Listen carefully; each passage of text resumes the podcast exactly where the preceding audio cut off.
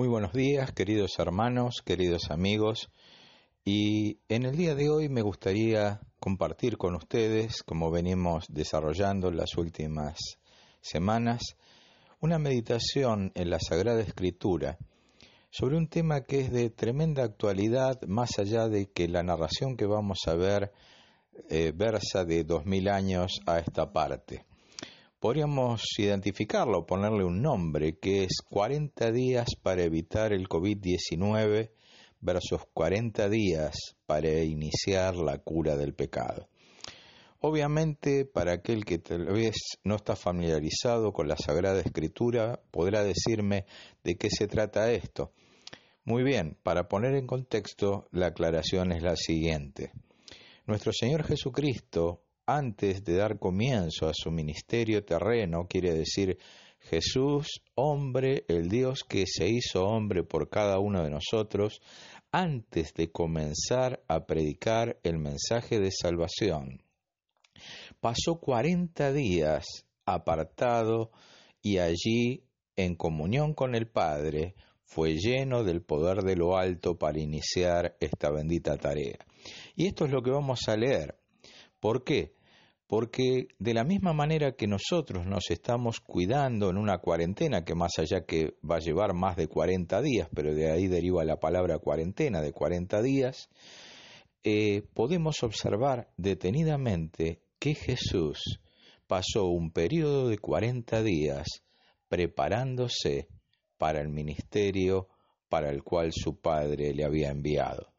Vamos a ir en la Sagrada Escritura, aquellos que tienen un ejemplar de la Biblia, en el Evangelio según San Lucas, capítulo 4, desde los versículos 2 al versículo 13. Y la palabra de Dios dice lo siguiente. Jesús, lleno del Espíritu Santo, volvió del Jordán y fue llevado por el Espíritu al desierto por cuarenta días, y era tentado por el diablo y no comió nada en aquellos días pasados los cuales tuvo hambre.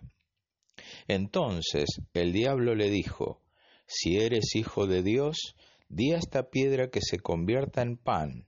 Jesús respondiéndole dijo, Escrito está, no sólo de pan vivirá el hombre, sino de toda palabra de Dios.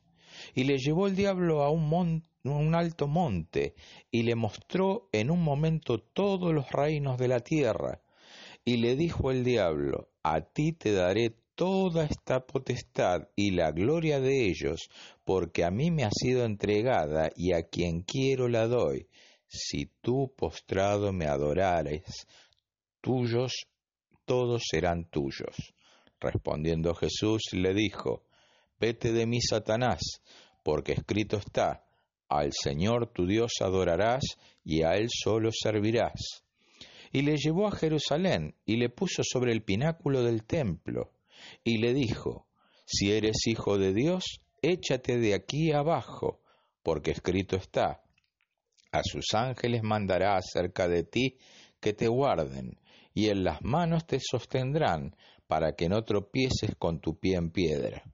Respondiendo Jesús le dijo, Dicho está, no tentarás al Señor tu Dios. Y cuando el diablo hubo acabado toda tentación, se apartó de él por un tiempo. Vamos a extraer algunas enseñanzas de esta historia.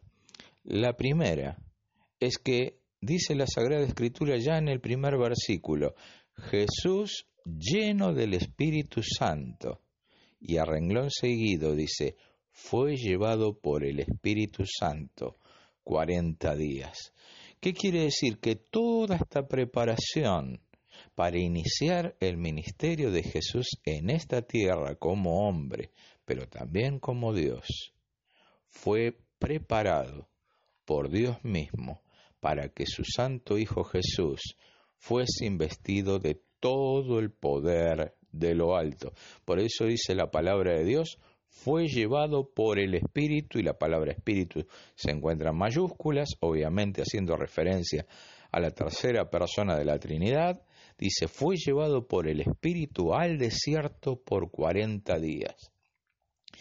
Y en ese periodo de cuarenta días, además de estar en comunión con el Padre, se libró una batalla de índole espiritual, en el cual Satanás, como príncipe de las tinieblas, también quiso truncar el ministerio de Jesús.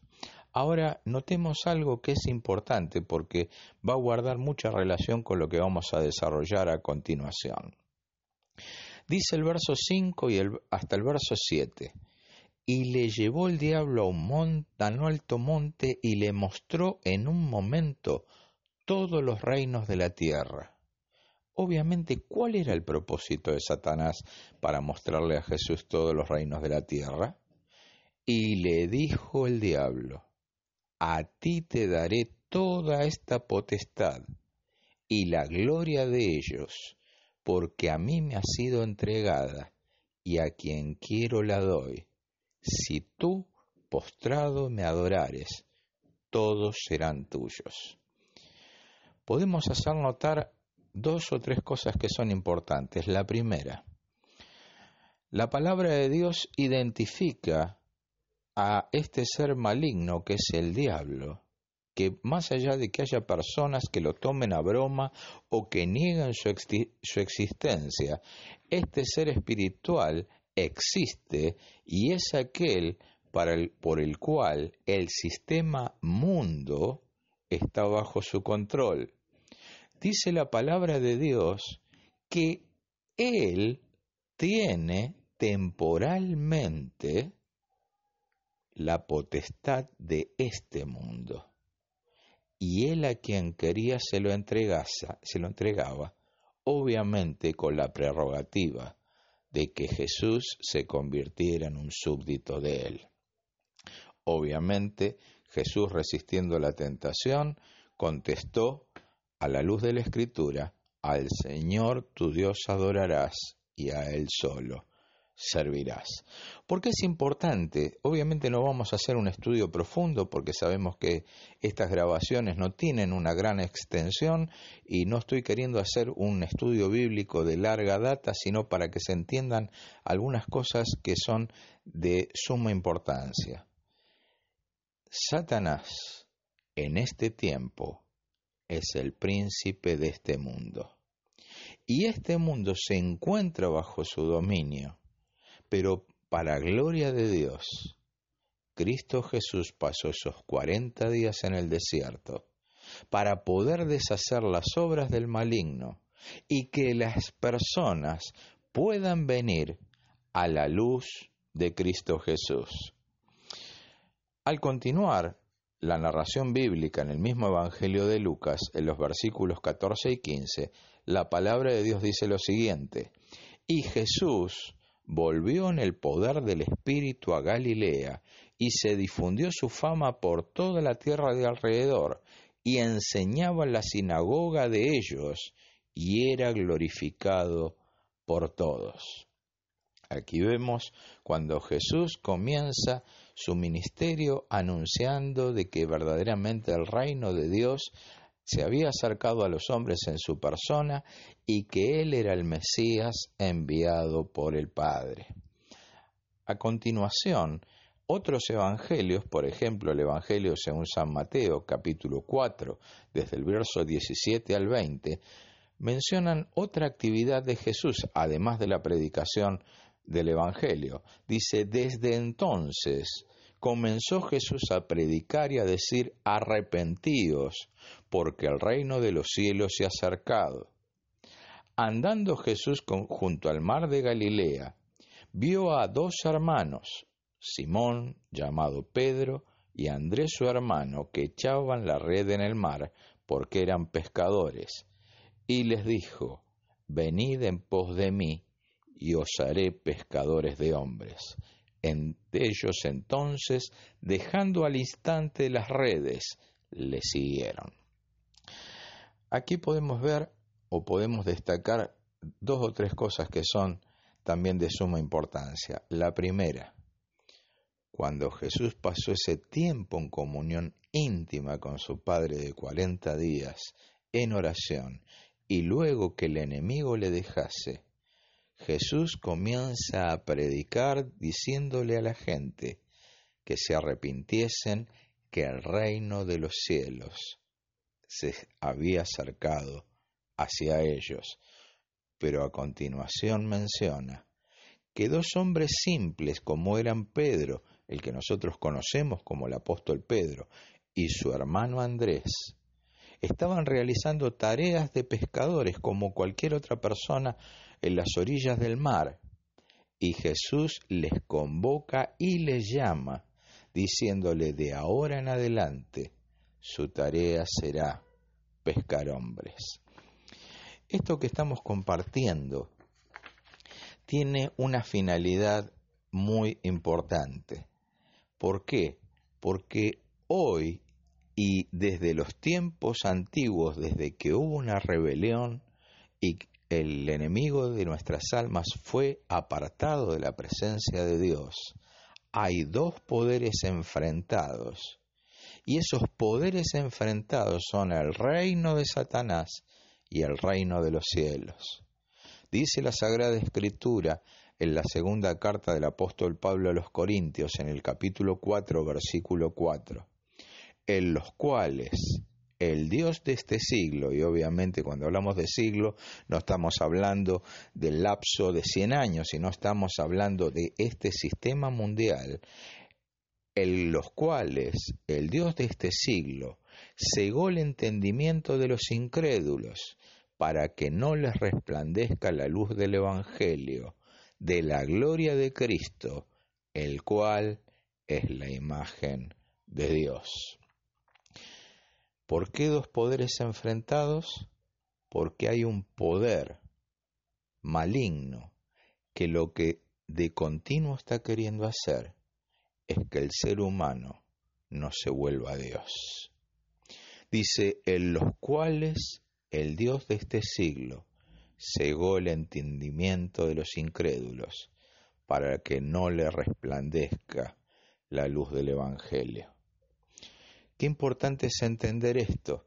Y cuán importante es entender para nosotros, aquellos que hemos creído en Cristo Jesús, que si nuestro Señor Jesucristo, siendo Dios mismo, pero ese Dios encarnado, pasó cuarenta días de continuo en la presencia del Padre, cuánto más nosotros, seres de carne y hueso, necesitamos del auxilio sobrenatural de nuestro Dios para enfrentar cada día ya no solamente las consecuencias de esta enfermedad, sino toda adversidad que viene también de la mano de aquel que no desea que los hombres y fundamentalmente cuando hemos creído en Dios, vayan a Dios y se fortalezcan en su poder.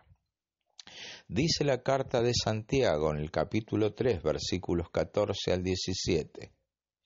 Pero si tenéis celos amargos y contención en vuestro corazón, no os jactéis ni mintáis contra la verdad, porque esta sabiduría no es la que desciende de lo alto, sino que esto lo estoy añadiendo yo, porque la Biblia dice, sino terrenal, animal diabólica, porque donde hay celos y contención, allí hay perturbación y toda obra perversa, pero la sabiduría que es de lo alto, la que proviene de Dios, es primeramente pura, después pacífica, amable, benigna, llena de misericordia y de buenos frutos, sin incertidumbre ni hipocresía.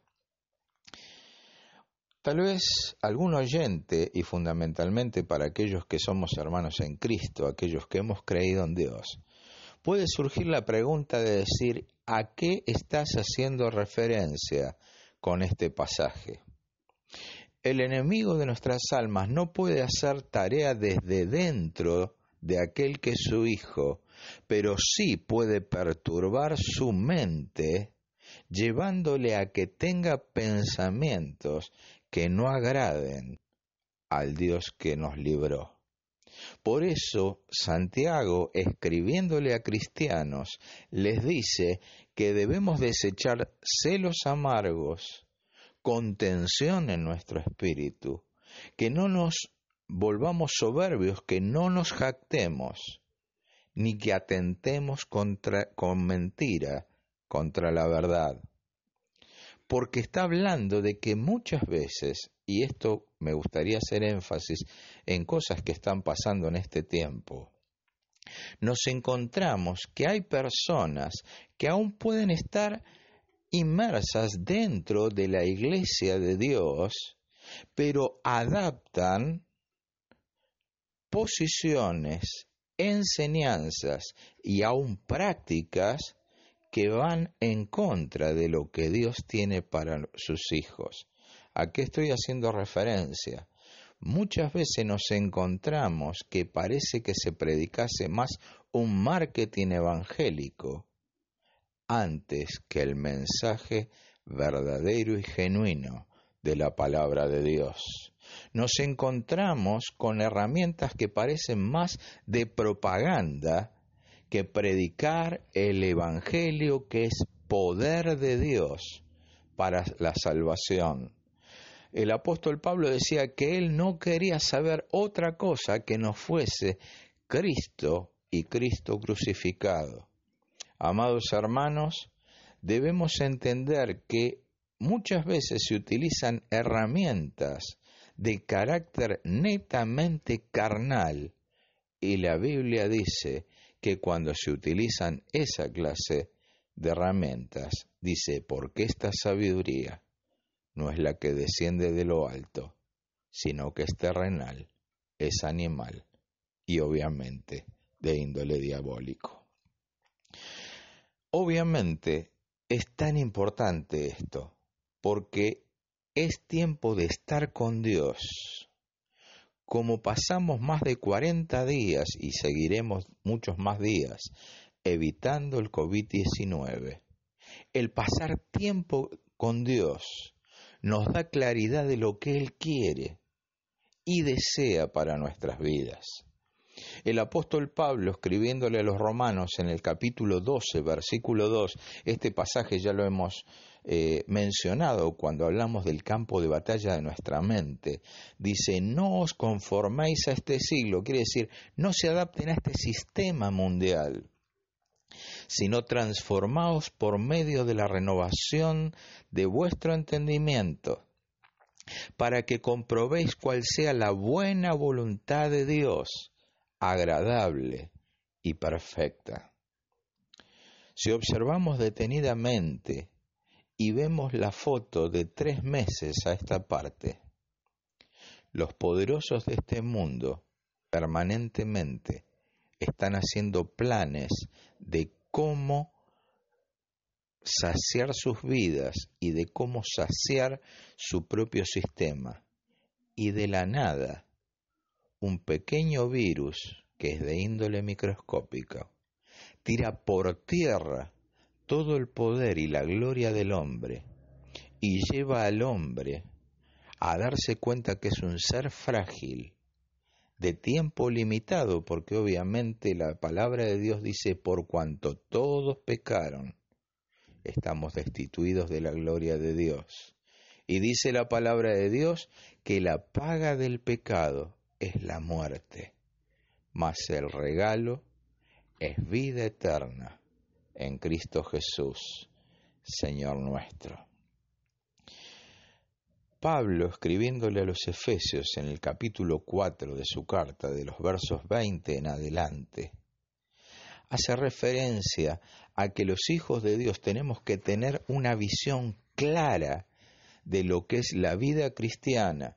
Y si el enemigo de nuestras almas intentó por todos los medios y trajo tentación a Jesús para derrotarlo y no pudo, cuánto más con nosotros, seres finitos, y que necesitamos en todo momento del auxilio de Dios.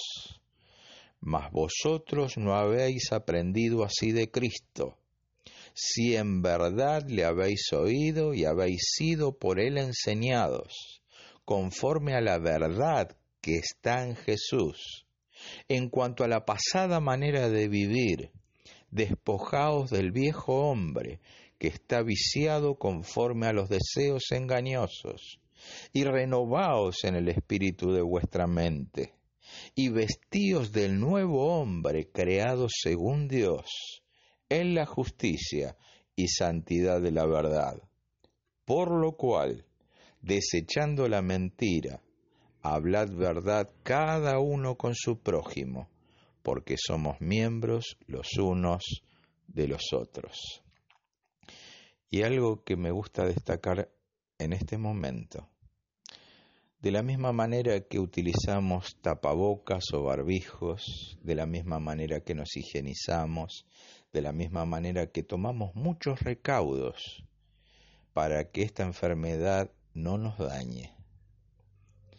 Hay enfermedad espiritual en los cuales, y ahora le estoy hablando a cristianos, necesitamos cada día, como dice Pablo, versículo 24, y vestidos del nuevo hombre, creados según Dios, en la justicia y santidad de la verdad. Cuán importante es aferrarnos a las verdades eternas de Dios que se encuentran en la Biblia. Quiero concluir compartiéndoles algo que tal vez cuando lo escuchen podrán decir que no guarda relación con ello, pero en la conclusión final vamos a ver de qué se trata. El pueblo de Dios tiene un propósito que es dar gloria al nombre de Dios. Y junto con ese propósito tiene el mandato y el propósito, podríamos decir, de llevar a toda criatura el mensaje de salvación. Obviamente quiero hacer una aclaración muy importante, que estoy hablando en términos generales y no puntuales. Estoy hablando de la condición del hombre y la mujer sin Dios en el mundo. Y ahora vamos a ver por qué.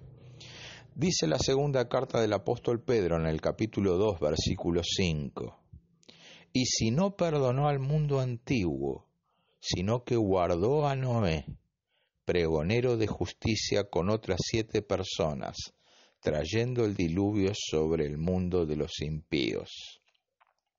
Otra traducción, que es la nueva traducción viviente, dice lo siguiente sobre este mismo pasaje.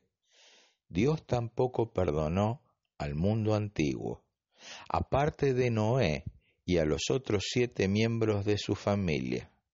Noé advirtió al mundo del justo juicio de Dios, y por eso Dios lo protegió cuando lo destruyó con un gran diluvio, el mundo de los que vivían sin Dios. ¿Por qué estoy haciendo un paréntesis en esta conclusión final? Muchas personas podrán oír esta narración bíblica cuando estamos hablando de Noé y del diluvio. Pero ustedes tal vez no saben que el relato del diluvio no solamente se encuentra en la Biblia, sino en muchos relatos sumerios se encuentra el relato de un diluvio que arrasó a la humanidad de ese tiempo. ¿Por qué estoy haciendo foco en esto? Porque la Biblia habla de un personaje llamado Noé y dice la Biblia que ese personaje era pregonero de justicia, podríamos decir, era predicador de lo que Dios quería.